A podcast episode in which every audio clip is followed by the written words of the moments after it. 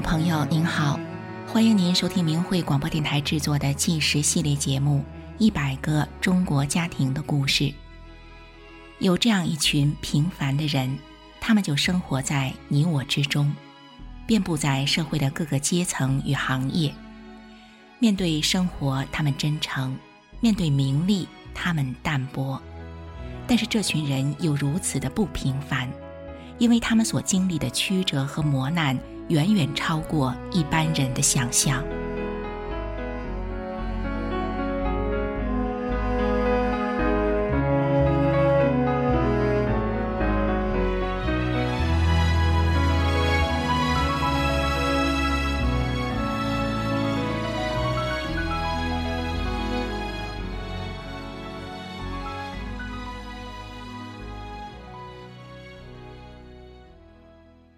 过新年本该是辛劳一年后一家人和乐团圆的日子，然而在河北唐海县石农场里，有一对老夫妇，每在逢年过节时，却常常偷偷的抹泪。怎么回事呢？原来这一对老夫妇生了四个儿子，其中一个叫郑祥兴的，他是当地有名的小混混，谁也管不住他。而郑祥兴娶的媳妇更是和公婆之间结怨很深，平时走在路上，郑祥兴的媳妇遇见婆婆，简直就像仇人一样，都不喊一声妈。过年时，其他三个儿子都是全家来看望父母，但老夫妇左等右等，就是盼不来郑祥兴一家。然而，大约是一九九九年的某一天。郑祥兴的媳妇突然买了一大堆东西进了公婆家。老婆婆望着多年断绝来往的儿媳妇，愣在那儿，半天说不出话来。这时，郑祥兴媳妇张开口，她喊了一声“妈”，然后婆媳俩都哭了起来，全家人也都跟着哭了。郑祥兴媳妇说：“啊，妈。”我练法轮功了，师傅让我们不能记恨别人，对父母对儿女都要好。我今天是来向您道歉的，希望您能原谅我。老夫妇俩高兴的不知说什么才好。那一天，一家人热闹高兴的像过年一样。从此，郑祥兴的媳妇经常回家看望公婆，在家对丈夫郑祥兴也变得宽容忍让。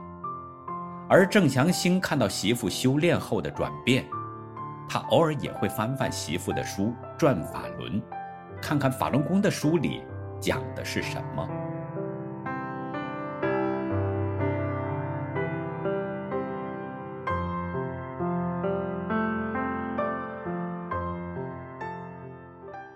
前头说了，郑祥兴是他们唐海县当地有名的小混混。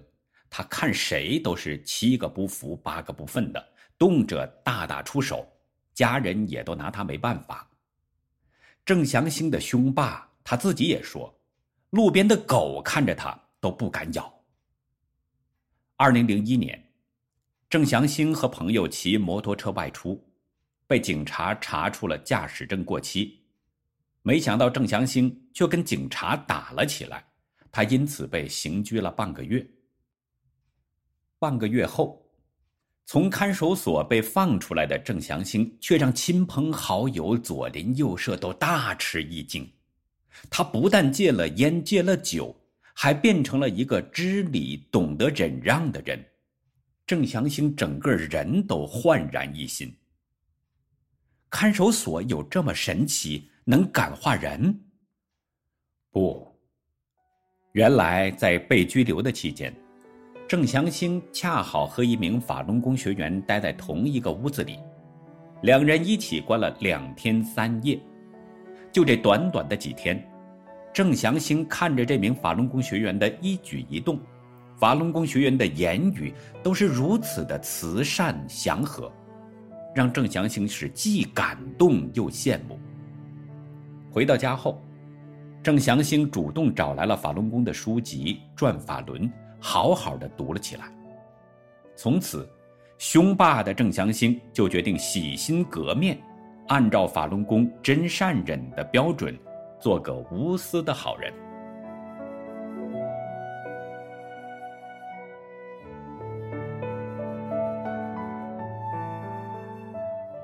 原本好斗的郑祥兴，自从修炼法轮功后，他开车出去，只要看到路边有搭车的，就会马上停下，与人方便。有大货车掉了大石头到马路上，前头开车的人都绕过去，只有郑祥兴停下车，把大石头推到路边，让后面的人可以顺畅而且安全地开过。那时当地的街道还没修马路。遇到下雨时，路上坑坑洼洼，非常不好走。郑祥兴为了方便大家走路，就默默地用自家的车拉炉渣垫道。修路的过程产生的垃圾，他还自己开车把垃圾送到外边。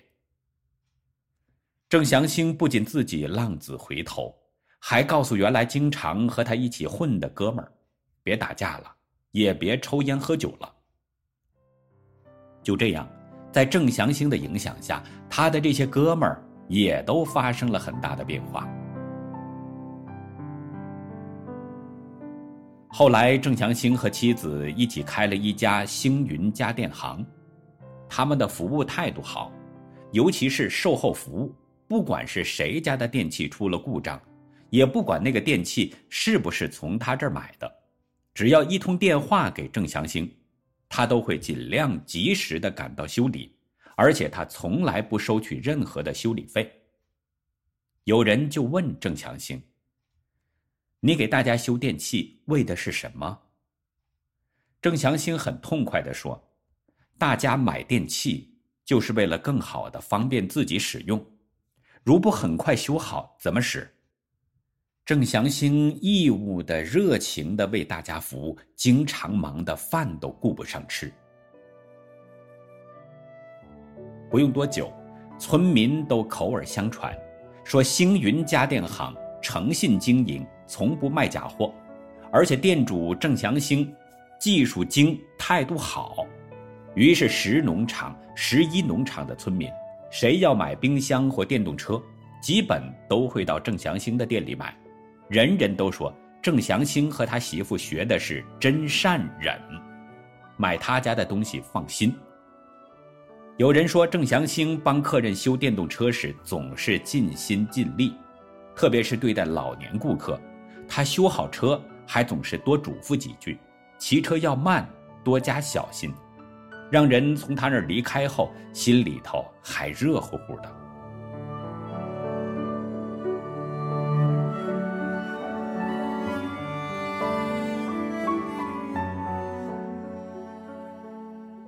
二零一二年二月二十五号早晨六点左右，星云家电门市响起了一阵敲门声。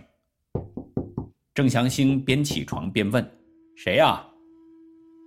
只听外面两个女的答应：“修电动车的。”郑祥兴心想：这么早就来敲门修电动车，一定有急事等着用。他二话不说就去开门了。就在他打开店门的一瞬间，进来的不是修电动车的女人，冲进来的却是十几个男人。他们将郑祥兴强行摁住，按住后，这群人问郑祥兴家里还有什么人。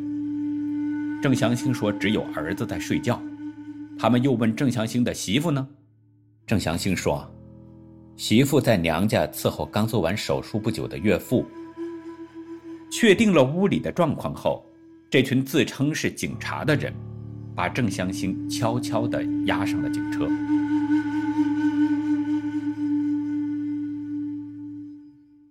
随后，这群便衣和警察又进到郑祥兴的家里，他们推开郑祥兴儿子的房门，叫醒了正睡觉的孩子。孩子看到突然闯进来这些人，当时吓懵了。就眼睁睁地看着这些警察在他家是恣意的翻箱倒柜。这时街上也渐渐的热闹起来，街坊邻居和行人吃惊地看着这不寻常的阵仗。所有人都不明白，郑祥兴到底怎么了？家怎么被折腾成这个样了？郑祥兴被公安局带走，家也被抄了。一时间，这个消息在整个石农场、石一农场就迅速传开了。议论纷纷的村民都很关心郑祥兴家里发生的事情，不知道郑祥兴犯了什么罪。像他这样的好人，能犯什么罪呢？村民们百思不得其解。在一片猜测和不安中，村民们才慢慢的从队长和书记的口中得知，郑祥兴是因为修炼法轮功才遭到了迫害。被抄家那天，很多村民亲眼看见警察从郑祥兴家抄走的东西拉了两汽车，而郑祥兴家用来进货的双排车也被公安开走了。整个家被抢得乱七八糟，村民们纷纷大骂警察，说他们根本是一帮超级土匪。这时候，又发生了一件事。郑祥兴被带走的三天后，唐海县公安局的一名警察李富国，拿着自己写的一些东西，找到郑祥兴的孩子，要让孩子签字。这份文件上的字迹非常潦草。李富国和郑祥兴是同一个分厂出身的，两家还有着亲戚关系。孩子根本没看清楚文件上面写的是啥，就顺从的给签了名。孩子很自然的想，叔叔不会害爸爸的。然而事后，孩子才震惊的知道，那份材料是加重迫害自己父亲用的。孩子非常后悔伤心。他无法接受，他心目中的警察叔叔是这样干工作的。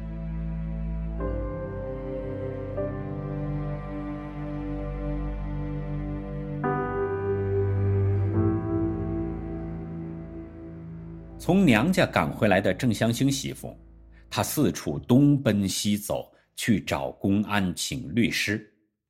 就在这期间，石农场和十一农场的乡亲们。却自发地写了三封联名信，要求政府当局释放郑祥兴。但是村民写联名信声援郑祥兴不久后，农场便放下话来，说是上边的命令，谁给郑祥兴签名，就停发谁的劳保。一些乡亲因此找到郑祥兴的媳妇，他们无奈地说：“我们知道祥兴是好人。”但我们还需要吃劳保，怕共产党把我们的劳保掐了。他们哭着在联名信上划掉了自己的名字。然而三个月后，这三封联名信依然被展示在法庭上，依然有五百六十二名乡亲签了名、盖了手印，一个个圆圆的红纸印，无惧威胁，就印在那三封联名信上。展示在了控告郑祥兴的公诉人和法官面前。联名信的内容大致写着：“我们是石农场、石一农场的老百姓，我们没有学法轮功，我们大家只知道郑祥兴是个好人，他的为人这一代百姓都予以赞扬。为此，我们请求尽快释放好人郑祥兴。”三封联名信。加上律师有理有据的陈述，使得控告郑祥兴的公诉人哑口无言。但是最终法庭还是不顾事实和民意，强行判了郑祥兴十年徒刑。消息下来后，有人骂：“这共产党简直不是东西。”一个七十岁的婆婆更说：“这么好的人还要给判刑十年。”这是什么世道了？这社会完了！听到这个结果的村民们，都愤慨不已，而郑祥兴的事迹却因此被传播得更加广泛。听众朋友，为什么河北省唐海县的乡亲们这样支持郑祥兴呢？郑祥兴可是有着什么样的英雄事迹吗？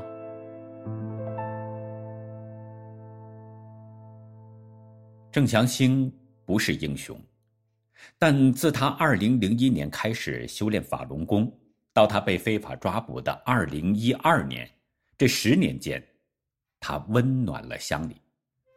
为了让居民方便，村里头设置了公共垃圾箱，但是垃圾箱的味儿很大，在夏天熏得附近的居民都不敢开窗户，所以没有人愿意把垃圾箱放在自家附近。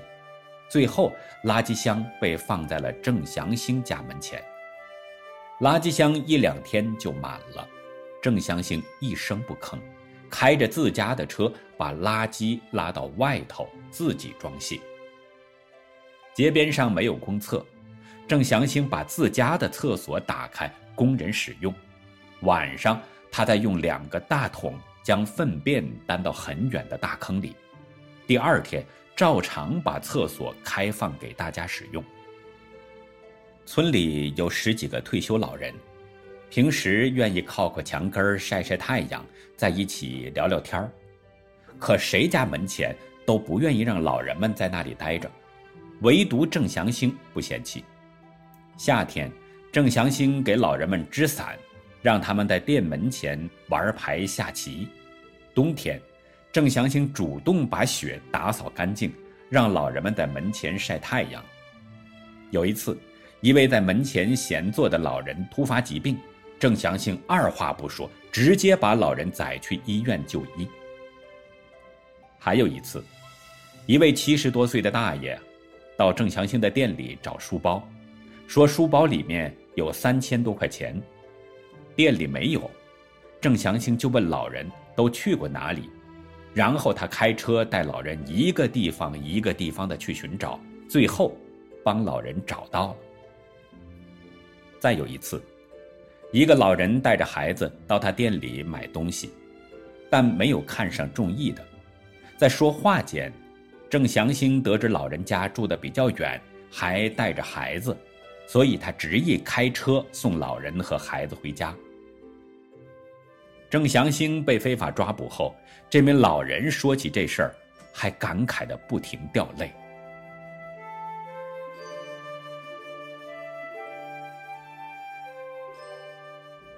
曾经，一个顾客因为一点小事儿误会了郑祥兴，当街对他是大声辱骂。知道的人都说啊，要是郑祥兴以前的脾气，肯定要揍扁这个人。但当时的郑祥兴却默不出声，他安静的连一旁看热闹的人都觉得奇怪，这人这么无理辱骂，郑祥兴怎么不还口呢？隔一阵子，这名顾客知道自己误会了郑祥兴，就主动向他道歉。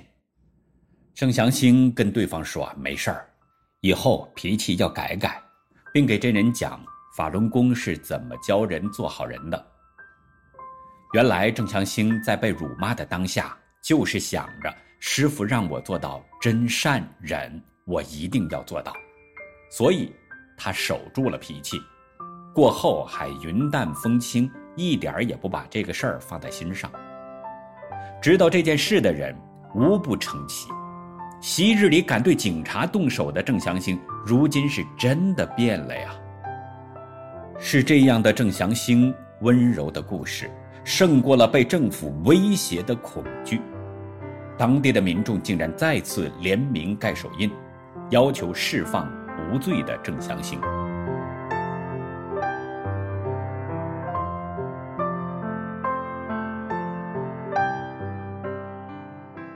一位当地的民工听完郑祥兴的故事后说：“共产党坏透了，拿来，我签。”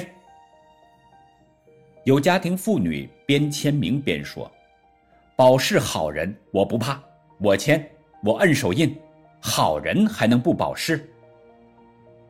有人家是一大家子都在营救郑祥兴的征签表上签名，签名时，这户人家的一名婶子站在旁边，看着亲戚轮流签名，她有些遗憾地说：“这大法多好呀，我就是不会写字。”要不然我也签名。大家告诉他，可以让孙女代笔，再按上自己的手印。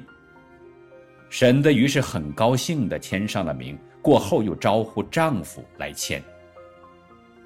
有一对婆媳，媳妇听完事情的来龙去脉后，首先签上了名。婆婆看到后也跟着签名，并说：“等一会儿，让她公公也签上。”公公来了，果然二话不说就签上了自己的名字。这举动让旁观的人颇为吃惊。因为这位公公之前相信政府的宣传，对法轮功的误解很深，没想到这次在郑祥兴的事情上却愿意签名支持。也有些人，他们不仅是支持郑祥兴，而且是支持法轮功的。有个卖肉的中年男子，他一听说是要支持法轮功学员保释，就招呼征签的人说：“来，我给你签，我按。”他高兴地说：“自从我收到你们的大法资料，安装了新唐人，我事事顺利，生意想不到的好，这是我相信大法才得到的福报。给法轮功签名，是我回报法轮功的机会啊。”另一名卖菜的妇女也特别高兴地签了名。她说：“我一直从心里感谢法轮功，我相信法轮功后，我家里什么事都顺利。”卖房、找工作等事事顺利，我就相信法轮功。有的老百姓不但签了名，摁了红手印，还把自己的手机号写在了名字后面。有的老百姓签上名后，还在后头郑重地写上“要求释放郑祥兴”。有人边按手印边说：“按完手印就等于把自己搁这儿了。”也有人说。我活这么大岁数了，签了那么多名，就唯有这一个名，签的有意义。众人的热情支持，很快就印满了征签表。有一个二十多岁的姑娘签完名，要按手印时，发现印油已经没了。这时，这位姑娘说了句话，震撼了在场的所有人。这位娇滴滴的姑娘说。给我拿针来，扎血来按。二零一二年十月二十八号，郑祥兴被关进保定监狱，还不到三个月，噩耗传进了郑祥兴的家。当郑祥兴的媳妇、儿子连同兄弟等家人匆忙地赶到医院时，赫然发现前一天的上午，郑祥兴就已经被送进医院急救。并且医院和监狱在没有通知家属的情况下，擅自对郑祥兴做了两次的开颅手术。监狱说，郑祥兴在监狱跌倒，把头摔坏了，但家人要来监狱的录影带，发现郑祥兴在跌倒前早已吐血多次。医院大夫对家人说：“打开郑祥兴颅腔后。”颅腔内血和脑浆搅混在一起，所以他们将郑祥兴的语言、视觉、记忆部分的大脑都切除了。医生给郑祥兴拍了多次片子，片子上郑祥兴的大脑几乎全黑，只有一小点儿是亮的。大夫解释说，亮着的这点就是活着的脑细胞，郑祥兴的大脑基本死亡。活过来的可能性很小，即使能活过来，也是植物人。而监狱的人也时不时的在郑祥兴的家人面前说：“郑祥兴死了就好办了。”神奇的是，十多天后，郑祥兴慢慢醒过来了。当时医院的大夫都解释不了，大夫都奇怪，片子上脑细胞都死亡了，怎么能活过来呢？然而，就在郑祥兴一天比一天清醒的时候，郑祥兴的气管却被医院以肺部有炎症为由，被切开了。清醒后的郑祥兴一直想说话，表达自己的意思，但气管被切开，表达不清。他在监狱里实际的遭遇，终究成了一个谜。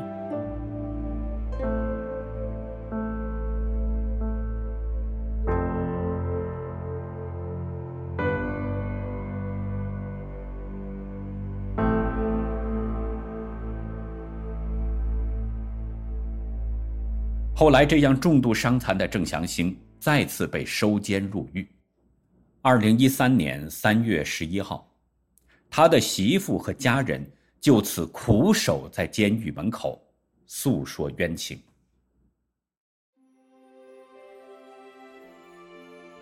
虽然郑祥兴再次被关押，但声援他的活动并没有停止。自第一次联署后，盖了红手印的联署申诉书，仍从河北唐山与秦皇岛等各处源源不断地出现，支持着郑祥兴，也支持着他的家人。二零一二年七月，有一千二百零一个村民签名声援郑祥兴。八月，九百七十九位民众再次声援。到二零一三年三月。更增加了三千三百九十八位民众联名支持。有一次，在征求联名声援时，一位当中共村支书的大伯默默地站在一旁。一名志工对大伯说：“你看，大家都在声援郑祥兴，你也签名声援一下吧。”大伯犹豫着说：“我一辈子没做好事儿，修好还来得及吗？”修好，是保定当地的方言，意思是做好事。旁边有人说：“来得及，来得及。”于是村支书大伯签上了自己的名字，然后说：“有生以来头一次修好。”大伯说这话时是满足的笑着。听众朋友，一个原本连狗看着都不敢咬的人。后来竟然变得如此温暖善良，而签名支持郑祥兴的民众人数一波高过一波，正说明了善良的力量是会延续的。在善恶之间做好事修好，我们需要的只是一点勇气而已。您说是不？